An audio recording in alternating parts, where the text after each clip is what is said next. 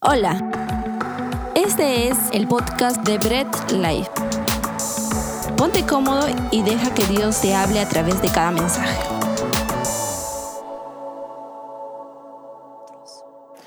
Genial, ahora sí, vamos a pasar a nuestro mensaje. Tú ya sabes las indicaciones. Disfruta sobre todo, ¿ok? Evita distracciones, disfruta, comparte el mensaje, toma todos los apuntes. Sobre todo deja que Dios te hable. Bien, así que vamos a hablar, eh, seguir con nuestra serie full, ¿ok? Y cuando hablamos de una llenura del Espíritu Santo, nosotros vemos en la Biblia que no es algo particular y no es algo que de repente en algunas áreas, sino la llenura del Espíritu Santo afecta en un área integral de nuestras vidas, ¿ok? Eh, sea cual sea tu posición, denominación o lo que tengas, vamos a estar de acuerdo que la llenura del Espíritu Santo afecta de manera integral la vida de un creyente. Y sobre todo, yo no puedo pensar en la llenura del Espíritu Santo sin que me lleve a la palabra sujeción. Sujeción primero que me lleva a sujetarme a Dios, que lo debo hacer con mucha honra, con mucho amor. Sujeción a mis hermanos en Cristo, ¿ok? A todos mis hermanos en Cristo yo voy estar sujeto. Yo sujeto a ellos y ellos también sujetos a mí porque estamos juntos hacia un mismo fin. Y luego empiezan en áreas más particulares en mi vida, ¿ok? Como ya lo hemos visto, sujeción entre esposos, ¿no? La esposa a su esposo, el esposo a su esposa, sujeción entre padres e hijos, padre a hijo, hijo a padre. ¿Y por qué? Porque la llenura del Espíritu Santo va a afectar nuestro carácter tengas el temperamento que tengas, tú puedes decir, no, pero mi temperamento es así, genial, pero va a afectar tu carácter que va a moldear tu temperamento. ¿Ok? La llenura del Espíritu Santo afecta áreas internas de tu vida, empieza moldeándote. La Biblia dice que nosotros somos barros en manos del alfarero y por eso va moldeando la llenura del Espíritu Santo, nos va haciendo más al carácter de Cristo, ¿ok? No, no es algo que es visiblemente externo, porque es interno, pero afecta nuestro exterior, ¿ok? Eh, hay muchos que piden ser llenos del Espíritu Santo, ¿no? Y piden sobre todo manifestaciones externas de una llenura. Sin embargo, no, no están dispuestos a dejar que el Espíritu Santo trate con sus vidas. Bien, ahora vamos a hablar de un área donde pensamos a veces que estamos bien y como que aquí Dios de repente nos puede dar nuestro libre albedrío de poder decidir. Y vamos a hablar de cómo la llenura del Espíritu Santo afecta también en nuestra vida laboral. ¿Ok? Para eso quisiera que vayamos a Efesios 6 del 5 al 9 y vamos a leerlo en la traducción del lenguaje actual, ¿no? Y dice, esclavos y esclavas obedezcan a los que aquí en la tierra son sus amos. Obedézcanlos con respeto, sinceridad y de buena gana, como si estuvieran sirviendo a Cristo mismo. Esto deben hacerlo en todo momento y no solo cuando sus amos los estén viendo. Ustedes son esclavos de Cristo, Así que deben hacer con alegría y entusiasmo lo que Dios quiere que hagan, como si lo hicieran para el Señor y no solo para sus amos. Pueden estar seguros de que el Señor premiará a todos por lo bueno que hayan hecho, sin importar que hayan sido esclavos o libres. También ustedes, amos, deben tratar con respeto a sus esclavos, sin amenazas, Recuerden que tanto ustedes como ellos pertenecen al mismo dueño. Ese dueño es Dios que está en el cielo y Él no tiene favoritos. Vamos a orar. Padre, ayúdanos a entender tu palabra. Ayúdanos a tener la humildad y la paciencia necesaria para saber lo que tú nos quieres enseñar. Dios, sabemos a veces que como personas tu palabra nos confronta y no queremos entender, pero sabemos que tú y entendemos que tú nos enseñas para nuestro bien Dios, ayúdanos a abrir nuestro corazón y sobre todo al finalizar volver a repasar lo que hemos aprendido y aplicarlo a nuestras vidas. Dios amado, siempre para ti la gloria. Nombre de Jesús. Amén. Ahora, a lo mejor, y antes que te escandalices con la palabra esclavo, porque dice, wow, esclavo, no, eh, eh, ¿cómo vas a hablar de esclavitud? Estamos en el pleno siglo XXI y bla, bla, bla, bla, ¿no? Eh, vamos a dar una pequeña clase de griego bíblico. Así vamos a evitar todos los bla bla bla que nos pueden meter algunos amigos que no están a favor de la esclavitud. Ojo, la iglesia no está a favor de la esclavitud. ¿ok? Al menos la iglesia y la verdadera iglesia de Cristo nunca ha debido ni está a favor de la esclavitud. Bien, pero vamos a entender. La palabra es dulos. La palabra para referirse a esclavo es dulos. Esta palabra no solamente se refiere a un esclavo, sino también a un siervo, un trabajador. ¿No? Y sabemos que un siervo, un trabajador, puede venir en dobles, en dos sentidos. Puede ser alguien que está trabajando, sirviendo por propia voluntad a su amo, a su jefe, o también alguien que, bueno, por distintas razones de la vida tiene que ser siervo o prácticamente es un esclavo de una persona. ¿Ok? Un esclavo eh, es muy amplio el término, ¿ok? Ya que el esclavo es una persona, primero que ha sido capturada, puede ser vendida, incluso hasta asesinada, ¿bien? ¿No? Y el siervo, como ya lo dije, puede ser de, de dos sentidos. Hoy en día hay leyes que prohíben la esclavitud. Y también hay leyes que han mejorado la calidad para los siervos, ¿no? Eh, a tal punto que la terminología siervo ya no se usa. No, salvo en algunos hermanos de algunas iglesias que utilizan la palabra siervo, ¿verdad? Pero eh, generalmente no se usa en el ámbito laboral la palabra, él es mi siervo, ¿no? Es más, creo que hasta ya no se puede usar la palabra sirviente o sirvienta. ¿No? Yo sé que en TikTok por ahí está, ¿no? El, de, TikTok de Esperancita y eso, pero olvidémonos de ello, ¿ok? Ya no se usa la palabra siervo, sirviente, sirvienta, esclavo, ya no se puede usar, está prohibido. Eh, y ha ido evolucionando. Evolucionó a trabajador. Y hoy en día, ¿no? Para evitar, ¿no? Todas estas cosas y mejorar la calidad de vida de los trabajadores, ¿no? Y la calidad se sienten más importantes, les han puesto un término que se llama colaborador. Pero todo tiene que ver en el mismo propósito. Están sirviendo a otra persona, ¿no? Y de igual forma, el amo ya no es un amo, ahora es un jefe. Y es más, ni siquiera se le dice jefe hoy en día, se le dice líder, ¿no? Él es mi líder, ¿no? El líder de la empresa, el, el, mi supervisor o mi líder, mi coach, ¿no? Dicen algunos, ¿no? Esto es cuestión de terminología, pero el principio no deja de ser el mismo. Entonces, vamos a ver estos dos aspectos en que el Espíritu Santo también afecta a través de su llenura a nuestras vidas. Bien, vamos a ver primer principio. Para el colaborador, trabajador, empleado, como tú le quieras decir, ¿ok? El versículo 5 dice, obedezcan a los que aquí en la tierra son sus amos obedézcanlos con respeto, sinceridad y de buena gana, como si estuvieran sirviendo a Cristo mismo, ¿ok? Debe existir, si tú eres un trabajador, ¿no? O eres un colaborador, como, como te sientas, pero si estás trabajando para alguien, pues debe existir una sujeción hacia tu jefe, ¿ok? Una sujeción que gira en torno a una obediencia laboral. Ahora, esta sujeción solamente es en el ámbito laboral. No puedes sobreexcederse de repente a querer dominarte incluso en aspectos de tu casa, en aspectos de tu vida sentimental, de tus relaciones. No, es netamente en un aspecto laboral tú tienes que tener una sujeción a tu jefe. Más allá, no. ¿Ok? Porque no se tiene que permitir de repente que alguien pues eh, te quiere obligar de repente, por eso existen los acosos laborales, existen las, las, los chantajes laborales, un montón de cosas. Por eso, la sujeción es netamente en áreas del trabajo. ¿Ok? Eh, ¿Cómo puedo de, repente decir esto así como, como decíamos que una mujer se sujeta solo a su esposo, a ningún otro hombre, solo a su esposo? Igual el hombre se sujeta solo a su esposa, ¿no? Así de la misma forma yo me sujeto solamente a mi jefe. En el ámbito laboral, no en otro ámbito. ¿Cómo debe ser esa obediencia? Como si estuviéramos sirviendo a Cristo mismo, ¿no? La Biblia nos da tres puntos básicos que debemos aplicar.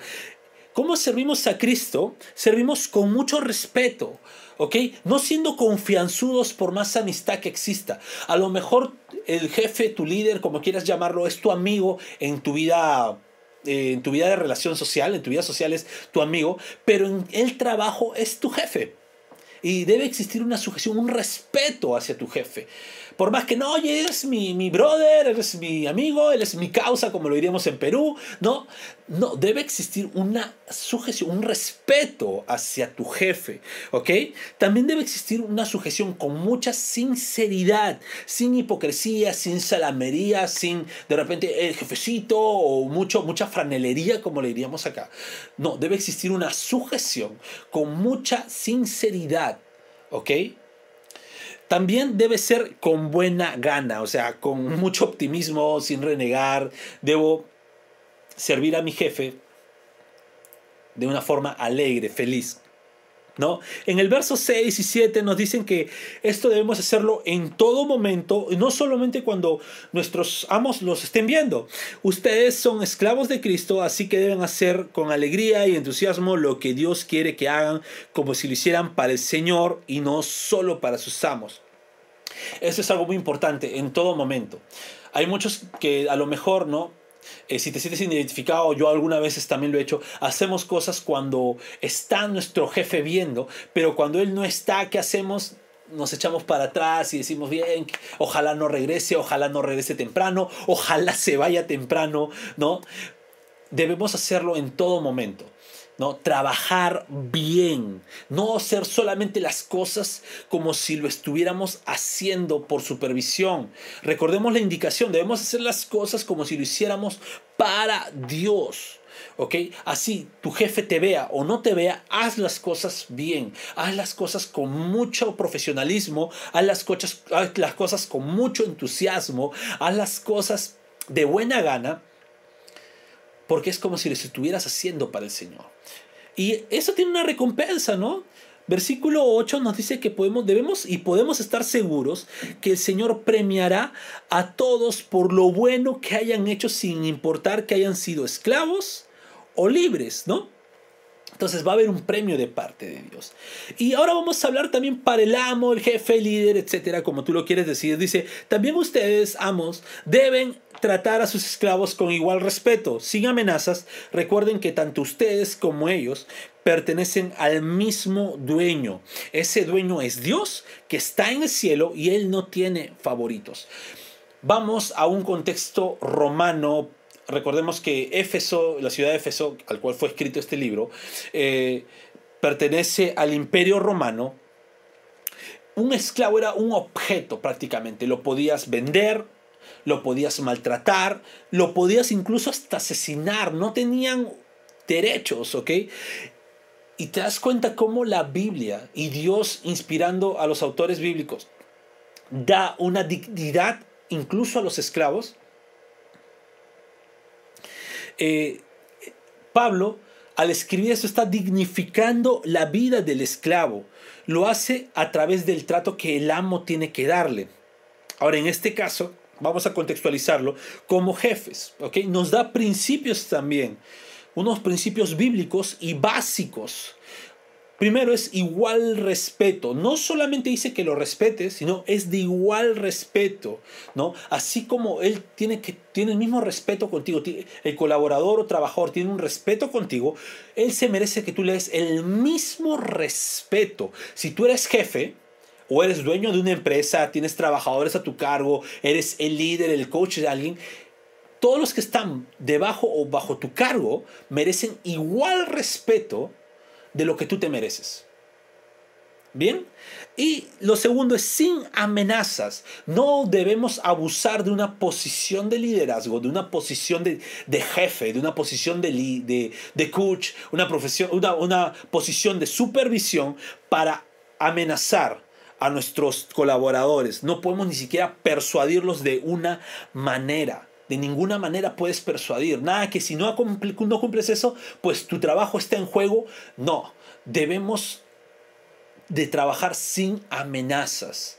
Bien, y nos dice algo, es que todos pertenecemos a Dios.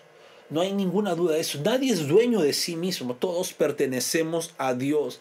Y Él, en su rebaño, no tiene ningún favorito. No prefiere un hijo más que otro. ¿Ok? Los que somos hijos de Dios, todos estamos al mismo nivel, sea que tú seas jefe, sea que tú seas esclavo, sea que tú seas varón, sea que tú seas mujer, sea que tú seas lo que seas, ¿no?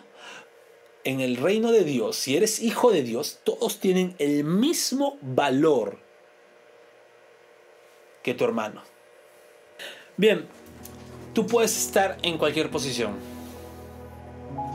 Puede que seas el jefe de los jefes o puede que seas el, vamos a decirlo así, el trabajador más de rango más bajo de la empresa o del lugar donde estés.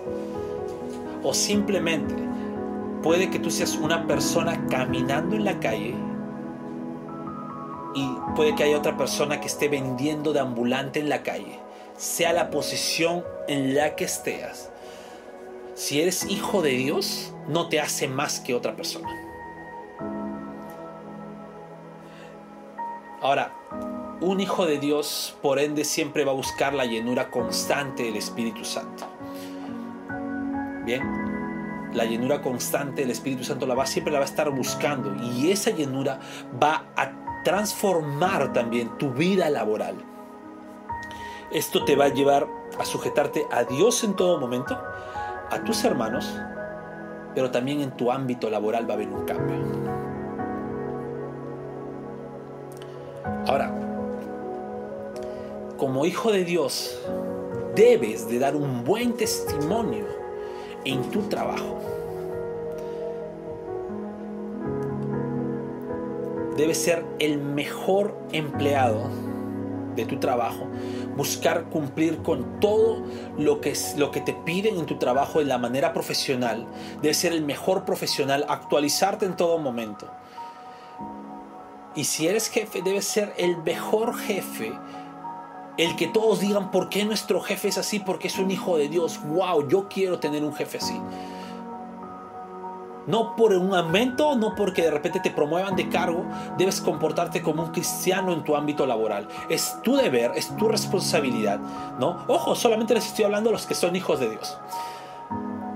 Acá no hay que eso, ah, o no hay que, bueno, Dios me entiende, o tengo que portarme así porque mi trabajo me lo, me lo, me lo requiere. No. Porque tu Señor, tu Dios, también te pide un requerimiento en tu área laboral. Así que debes obedecer lo que dice la palabra y la llenura del Espíritu Santo debe ser reflejada también en tu vida laboral. Y ahora, ¿qué si no lo cumplo? Pues si no lo cumples, no, si no lo cumples, no tienes tampoco la autoridad de poder evangelizar a una persona que esté en tu centro laboral. Porque van a decir, mira, el que es cristiano no trabaja bien, o mira, él que es cristiano es el peor jefe, el más autoritario, ¿qué testimonio puede dar? Pues no, si tú quieres de verdad cumplir con el gran mandamiento que es evangelizar, debes ser el mejor empleado, el mejor trabajador, el mejor jefe. Tu área laboral tiene que ser un área donde se vea reflejado que hay un hijo de Dios trabajando y que este hijo de Dios es lleno del Espíritu Santo. Sabes, si Jesús no hubiera venido a este mundo, ni tú ni yo podríamos estar hablando de ser salvos. Ahora, ¿por qué? ¿Cómo pasaste de, la llenura? ¿Cómo pasaste de, trabajador y jefe, trabajador y empleado? Eh, a, a Cristo. La Biblia dice que Cristo vino a hacerse siervo y a servirnos a nosotros. ¿Y sabes cómo nos sirvió a nosotros? ¿Cómo se hizo, por, por decir decirlo, esclavo de nosotros en la cruz del Calvario? Él se hizo esclavo para hacernos libres a nosotros. Él, se hizo, él murió para nosotros vivir. Él resucitó para nosotros tener una nueva vida en Cristo. Si hay un mejor ejemplo o hay un top de los siervos, fue Jesucristo en su servicio en la cruz, muriendo por ti, muriendo por mí y muriendo por los que son sus hijos.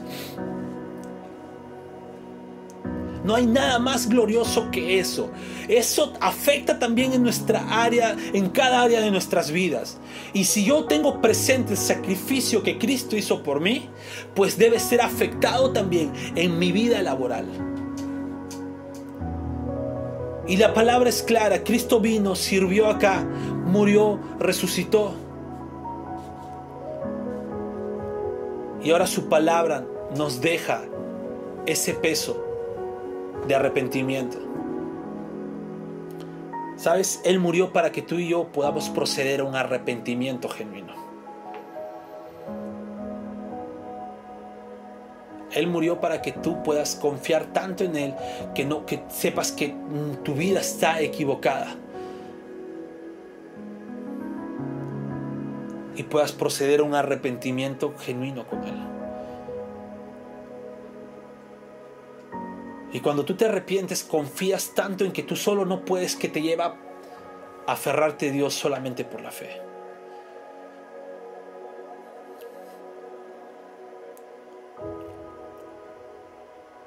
Es una elección que solamente Dios puede en nuestro corazón poner la decisión.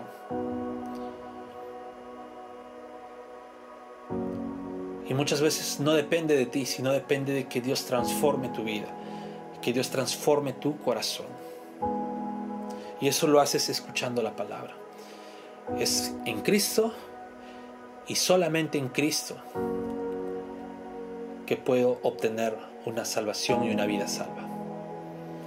Vamos a orar. Padre amado, a ti solamente la gloria. Gracias por hacernos ver y entender que solo es por Cristo, solamente es en Cristo que podemos tener la vida eterna.